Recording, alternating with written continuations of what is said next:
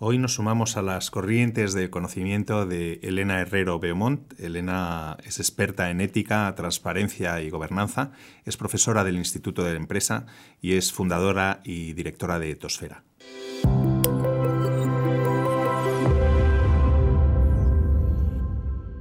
¿Qué tal, Elena? ¿Qué tal, José? ¿Cómo estamos? Muy bien, bienvenida a Knowledge Waves. Muchas gracias por la invitación. Feliz de estar aquí contigo. Muchas gracias. Igualmente. Eh, ¿Vivimos dominados por la soberanía del algoritmo? Bueno, yo creo que depende de la persona y depende de las circunstancias de cada persona, depende del contexto. Eh, todos estamos muy preocupados con las nuevas generaciones, con la gente más joven, especialmente con las mujeres. ¿no? Parece que aumenta los índices de ansiedad, de depresión, incluso de suicidio en el colectivo femenino más joven. Pero luego también empieza a haber evidencia de que eh, la tiranía del algoritmo o esa soberanía del algoritmo también está afectando a la gente más mayor, a los, a los más mayores. Y al final yo llego a la conclusión de que eh, estamos ante una nueva realidad eh, que necesitamos manejar pero yo sigo creyendo firmemente en el libre albedrío. O sea, creo que sí que tenemos capacidad cada uno de nosotros de, poder eh, manejarnos y gestionar esta, esta nueva realidad tecnológica. Pero para eso hay que cultivar ciertos hábitos. Y yo creo que eso es lo que hay que eh, inculcar a, tanto a cualquier colectivo. O sea, que al final la respuesta es sí que hay una amenaza, sí que hay una herramienta que nos lleva hacia eh, pues un camino que no es un camino de bienestar, ¿no? sino que es un camino adictivo, pero que tenemos mucha capacidad los seres humanos para poder recuperar nuestra propia libertad, nuestro propio albedrío y, poder gestionarlo. Y, probablemente para fomentar ese propio albedrío, ese, espíritu crítico, eh, sería necesario eh, modificar el, el estado actual del proceso educativo, ¿no? bueno, sí. Hay eh, ausencias ahí. Ante esta nueva realidad tecnológica que me parece que tiene también muchas bondades y muchas ventajas y todos nosotros disfrutamos de muchas cosas que nos brinda esta, esta nueva infraestructura tecnológica, Mm, tenemos que reaccionar desde diferentes ámbitos y uno muy importante es el ámbito educativo, por supuesto, y concienciar a las nuevas generaciones, explicarles cuáles son las características de esa nueva infraestructura tecnológica y explicarles cómo poder gestionarla de la mejor manera. Y, ahí hay mucha, muchas respuestas posibles y muchas filosofías aplicables. Porque de hecho hablabas de jóvenes y de mayores, ¿no? Ahí la alfabetización mediática probablemente debería alcanzar a todos los, los espectros. Absolutamente a todos. Tuvimos una conversación muy buena con Ana Pastor en Neutral, que también tienen una división de educación. Ahí los fact-checkers están haciendo mucha labor y, de hecho eh, Ana Pastor lo que quería era iniciar, más allá de lo que se está haciendo en colegios, en institutos, incluso en universidades, quería iniciar una línea en, materia de, alfabetización mediática para los más mayores, que están, como te digo, y hay evidencia de que los colectivos más polarizados y politizados en las webs, en, las, en la red, eh, es el colectivo de los mayores. Mm. ¿Sostienes, hablando de las grandes plataformas tecnológicas, sostienes que eh, estas plataformas han sustituido a los medios tradicionales eh, en la información pública? Mm. Eh, una situación que, desde luego, eh, como todos sabemos, dificulta mucho eh, el negocio de los medios, ¿no?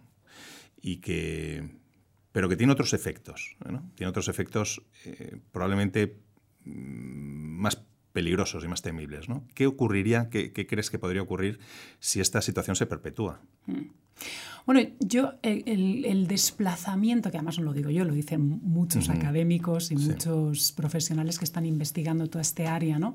Em, el desplazamiento de las el que hacen las plataformas tecnológicas de los medios tradicionales en lo que es ese proceso de comunicación pública no tiene por qué ser malo en sí mismo.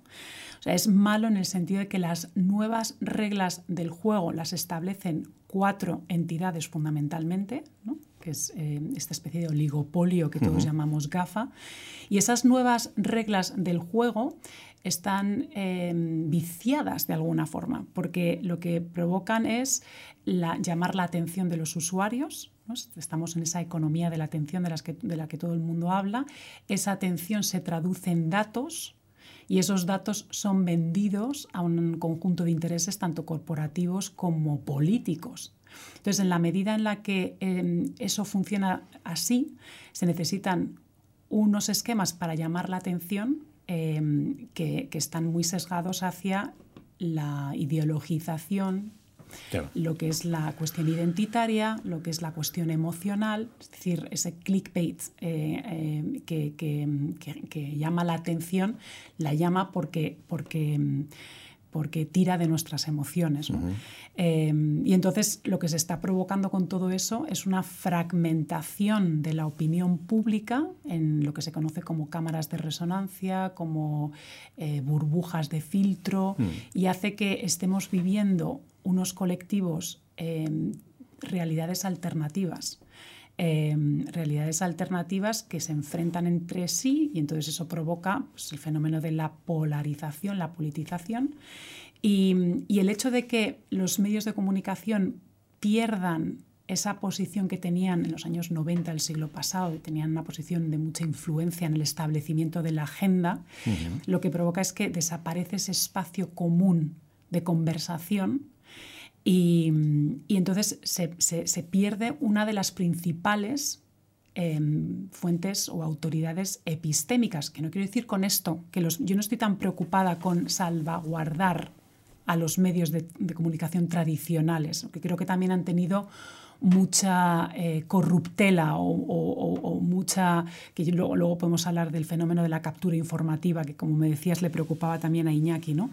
Pero lo que sí que me preocupa es la desaparición de ese espacio común eh, y la desaparición de ese periodismo democrático o periodismo veraz, que, insisto, puede llegar a ser un terreno muy ideal, pero sí que existen em, casos en los que se demuestra que ha habido una cultura de periodismo profesionalizado que, de alguna forma avanzaba en esa veracidad informativa tan necesaria para que esa opinión pública sea verdaderamente libre, sea una opinión pública sana. Y tú me preguntabas cuál es el impacto final de todo esto. Pues continuamos fomentando esas reglas a través de esas reglas de juego, esa fragmentación de la opinión pública, entramos en esto que se está conociendo como la democracia posmedios en esa era de la posverdad, donde hay un enfrentamiento radical entre, entre colectivos y es, de alguna forma la erosión de la opinión pública, que es elemento e institución indispensable de la, de la democracia y por tanto la erosión de la democracia liberal. Ahí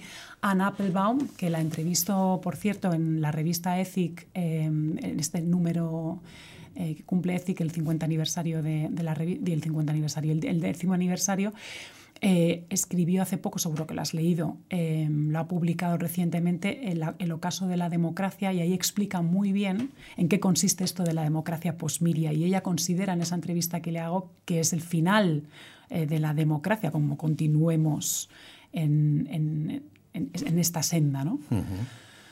Bueno, eh, uno de los problemas además, me da la sensación, claro, la gente acude a las redes sociales, más del, en el caso de España yo creo que es más del 50% de la población se informa a través de redes sociales. ¿no? Y, no sé si has visto esta semana o recientemente se ha publicado eh, de, fake, de, Facebook Files, ¿no? el Wall Street Journal, un reportaje de investigación que, bueno, que saca a relucir precisamente los problemas que tiene el propio medio con la desinformación, la propia plataforma con la desinformación. Eh, de hecho, recientemente salió un estudio que destacaba que eh, en las elecciones norteamericanas eh, la audiencia de Facebook leyó o, tuvo acceso a seis veces más contenidos de desinformación que a noticias de medios, eh, de marcas mm. informativas. ¿no?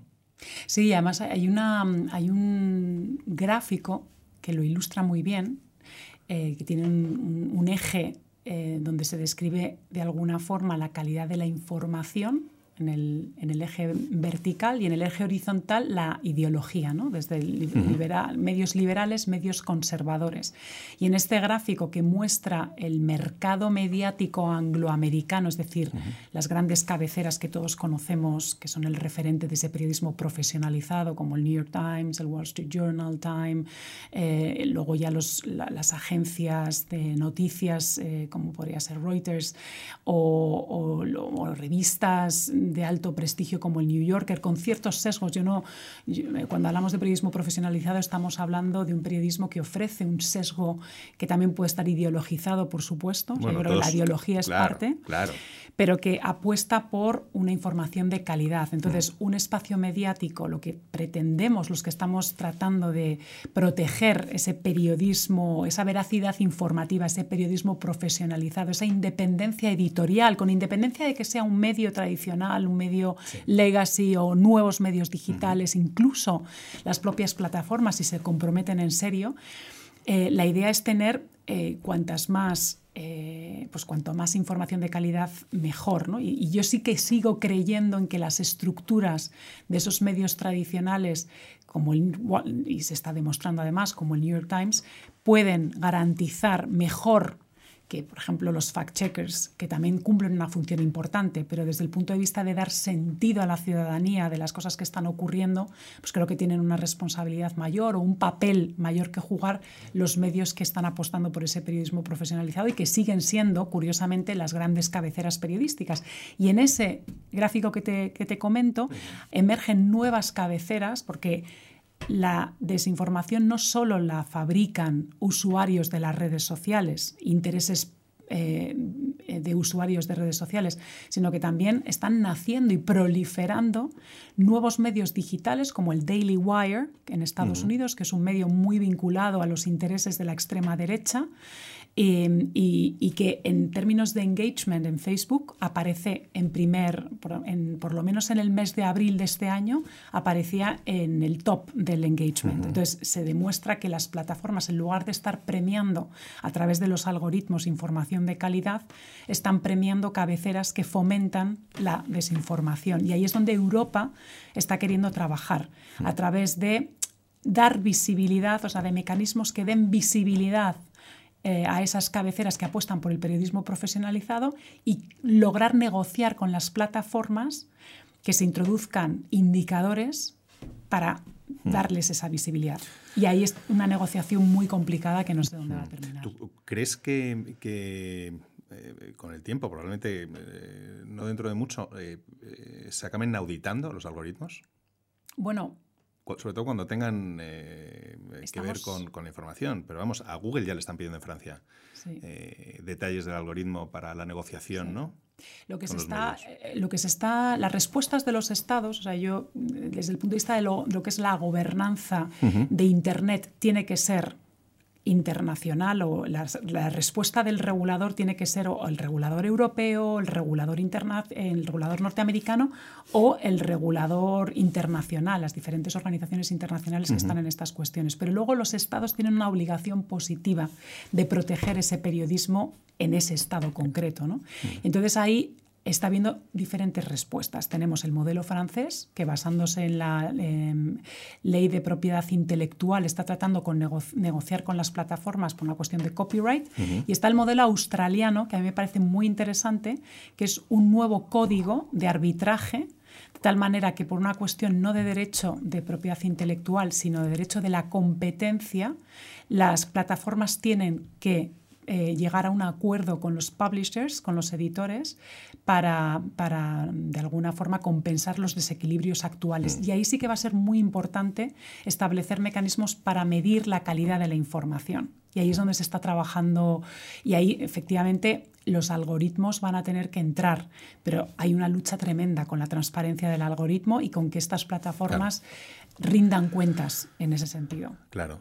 Y en estas iniciativas de apoyo al periodismo, por ejemplo, eh, ese periodismo democrático ¿no? al que hacías referencia, el, que, bueno, la, base de, estas reflexiones, ¿eres partidaria, por ejemplo, de ayudas públicas, como se están impulsando en Estados Unidos? ¿Crees que los eh, estados deberían eh, apoyar la sostenibilidad del periodismo? Sí, claro, no es que lo crea yo, es que es algo que, llevamos haciendo mm, siempre, ¿no? A través de los medios públicos, ¿no? Los medios públicos existen para eh, fomentar un espacio informativo más neutral, eh, tendente a esa veracidad. De hecho, en España... Eh, Pero me refiero más allá de los medios públicos. O sea, en España, en el caso, es evidente que Televisión Española, Radio Nacional, están sostenidos por, por el presupuesto anual del gobierno. Pero Me refiero a los medios privados. Sí, ahí Europa está, está empujando para, eh, a través de pues, los próximos presupuestos de la Unión Europea, incluir partidas para fortalecer y lo que ellos llaman recuperar la soberanía de nuestros medios tradicionales. Y yo creo como te, vuelvo, vuelvo, a insistir, que es un tema sensible, que es un tema que tiene que ir muy vinculado a que estos medios tengan unas estructuras de transparencia y de buena gobernanza, porque si no también podemos caer pues, en algunas servidumbres que también estamos viviendo a través de lo que es la publicidad institucional, ¿no? Que hay una opacidad tremenda en cómo los gobiernos riegan a los medios de comunicación de una manera arbitraria o incluso para fomentar y promover sus propias agendas políticas. Y entonces ahí es un terreno delicado. Yo sí que soy, o sea, el Estado tiene una obligación positiva la obligación positiva de garantizar que la ciudadanía, y ahí es donde se tiene que fundamentar todo, que existe un derecho fundamental, por supuesto, de los medios y de los periodistas a comunicar y a expresarse, pero existe un derecho que ha estado mucho más eh, eclipsado por este, que es el derecho de la ciudadanía a recibir información, y en el caso de España, a recibir información veraz porque está reconocido en nuestra Constitución, cosa que no es habitual, no todas las mm. constituciones. Probablemente fue la respuesta a tantos años de dictadura por la que el Poder Constituyente decidió consagrar la veracidad en nuestro artículo 21D.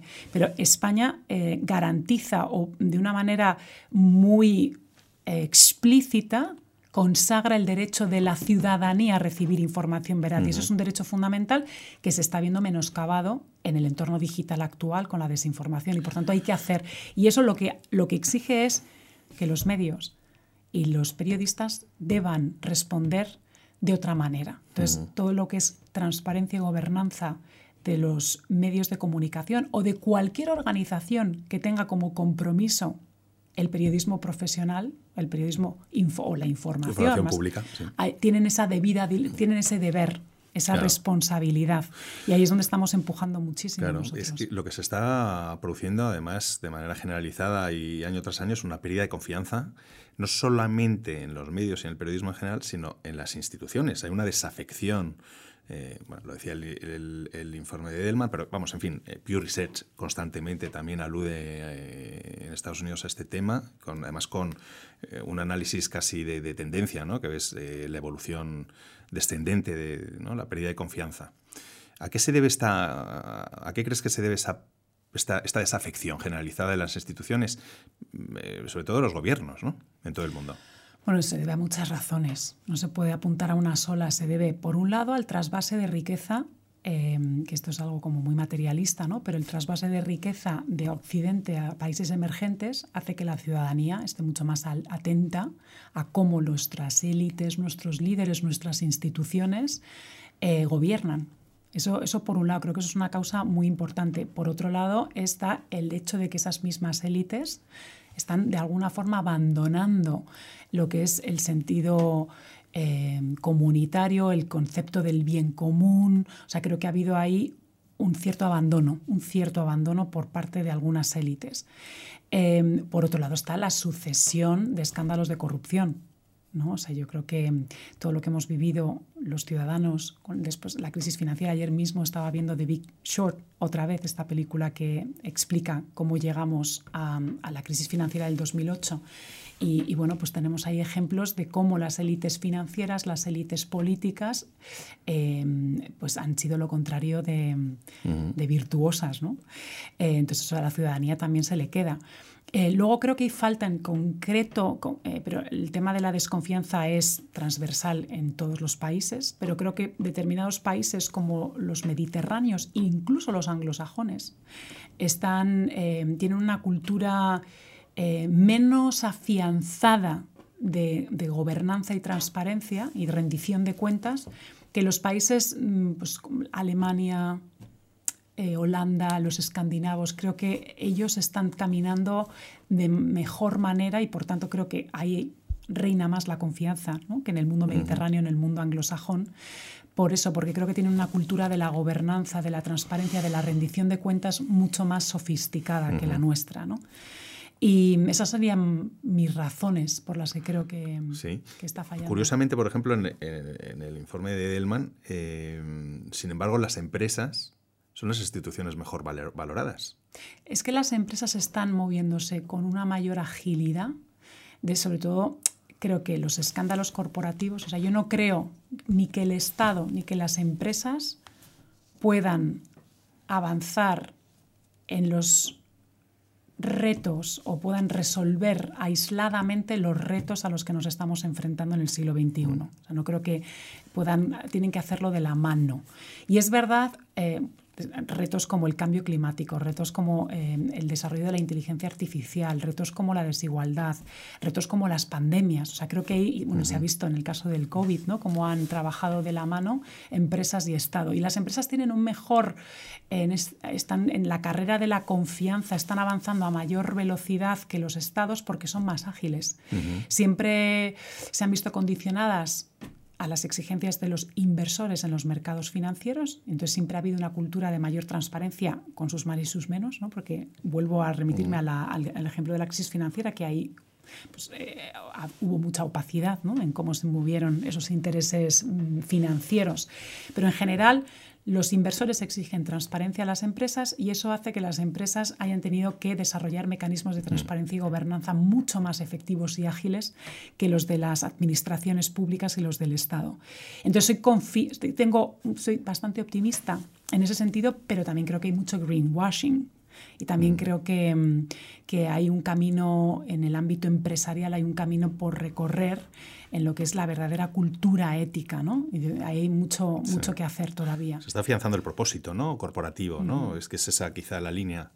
Y el propósito, para que sea verdadero, eh, pues tiene que estar bien fundamentado, porque volvemos al tema del greenwashing o al tema de, del utilitarismo, ¿no? de que no esté fundamentado en... Entonces, sí que soy muy optimista con la capacidad de las empresas de contribuir pero no lo pueden hacer de manera aislada. Por tanto, creo que todas las iniciativas que se están impulsando desde las Naciones Unidas, que sé que hay muchísimos colectivos que las critican, o sea, desde los principios rectores de la empresa y derechos humanos de RUGI, eh, toda la cuestión de los ODS, cómo los ODS han ido eh, em, em, derivando en los ESG, ¿no? en los Environmental, Social and Governance, en el ámbito financiero, creo que todo esto es un movimiento positivo no se puede decir que sea negativo, pero creo que tiene que haber un fundamento eh, mayor y un fondo mucho más fundamentado que, el que existe ahora mismo. Claro. Y abogas también eh, porque se regule la atención. Eso es, eso es más que abogarlo yo, vuelvo a insistir, eh, creo que bueno, hay una corriente emergente de académicos que están empezando a hablar de, bueno, estamos hablando todos de los derechos digitales, ¿no? del derecho de privacidad, del derecho de información. Y el no existe un derecho de atención, pero bueno, hay algunos autores valientes que se han atrevido a reivindicarlo. Hay una organización que conocerás perfectamente, que es el Center for Humane Technology de California, que a través de su documental The Social Dilemma y está haciendo una campaña bestial, se llama The Undivided Attention, y que están también de alguna forma poniendo mucho el foco en cómo esta economía de la atención nos está robando la atención y con ella nos roban nuestra democracia. ¿no? Entonces ahí hay una, una corriente interesante. Yo lo que veo más realista es regular de mejor manera la cuestión de la privacidad, porque vuelvo a decir que al final lo que hacen las plataformas tecnológicas con estas reglas del juego de las que hablábamos antes es atraer nuestra atención, esa atención convertirla en dato y esos datos venderlos a los anunciantes. O sea, la clave está en el dato. ¿no? Entonces, si somos mucho más conscientes de nuestra privacidad, vamos a tener más capacidad para eh, que existan entornos regulatorios que, protejan nuestra privacidad y, por tanto, nuestra atención en consecuencia. O sea, que hay una manera como más indirecta ¿no? a ese derecho de la, de la, atención. Pero también hay autores que están reivindicando lo que es la, la atención como derecho. Em, durante los meses que, estuvimos todos un poco encerrados en nuestras casas, ¿no? a raíz de la pandemia, hay, mucha gente que se ha, replanteado ¿no? su, su, existencia, eh, de algún modo, ¿no? su propósito vital, su propósito profesional. ¿a qué, ¿a qué te llevó estas reflexiones? ¿A qué te llevaron estas reflexiones durante eh, la época del confinamiento? Pues la verdad, o sea, me pasó como a todos.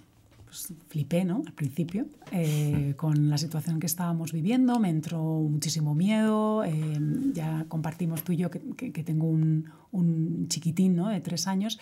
Pero a mí, precisamente, el nacimiento de mi hijo Bruno ya me empezó a cambiar muchas de las cosas eh, o muchos de los hábitos o muchas de las de los planteamientos que, que, mm. yo tenía. De hecho, pues yo dejé mi trabajo tres meses antes de la pandemia porque necesitaba eh, unos años sabáticos y, terminar mi tesis doctoral. Entonces yo decidí encerrarme en enero del 2020 y a los tres meses nos tuvimos que encerrar todos. Entonces eh, a mí de alguna forma me acompañó, aunque estaba con el mismo miedo y con la misma preocupación que hemos sufrido todos, pero yo ya había empezado un camino un poco de de una redirección de mi, vida profesional, de mi vida personal, de una mayor conciliación, un mayor contacto con la naturaleza.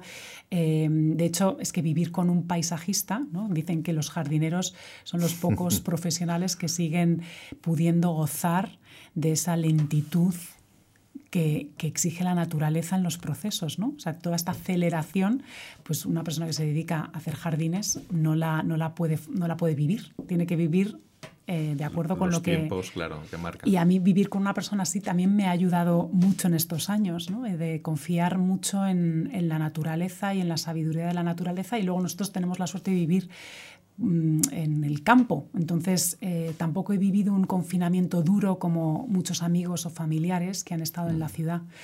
Y, y bueno, yo lo que sí que me ha sorprendido es que una vez que ya hemos comenzado de nuevo la actividad, Mm, todas esas reflexiones de fondo no parece que, nos las hayamos de alguna forma incorporado, ¿no? Eh, o sea, que creo que estamos queriendo volver a lo de antes cuando yo creo que las cosas ya no van a ser nunca como lo fueron, ¿no? Y que necesitamos todos un cierto compromiso porque si no es que las generaciones que nos siguen van a tenerlo muy crudo. Y ahí es donde cada uno de nosotros podemos y tenemos, yo creo que es una responsabilidad individual, introducir ciertos, ciertos cambios, ¿no? ciertos cambios en el consumo, cambios en el viaje. Esto lo, lo discutimos mucho y lo hablamos mucho en, en mesas, ¿no? en, con familia y amigos. Hasta qué punto podemos continuar con el estilo de vida que nos ha alimentado hasta ahora. ¿no? Mm. Pero bueno, esas son reflexiones así mm. en general que me surgen. Muy bien, Elena. Ha sido un placer charlar contigo. Igualmente, Muchas gracias. Muchas gracias a ti. Gracias por la invitación.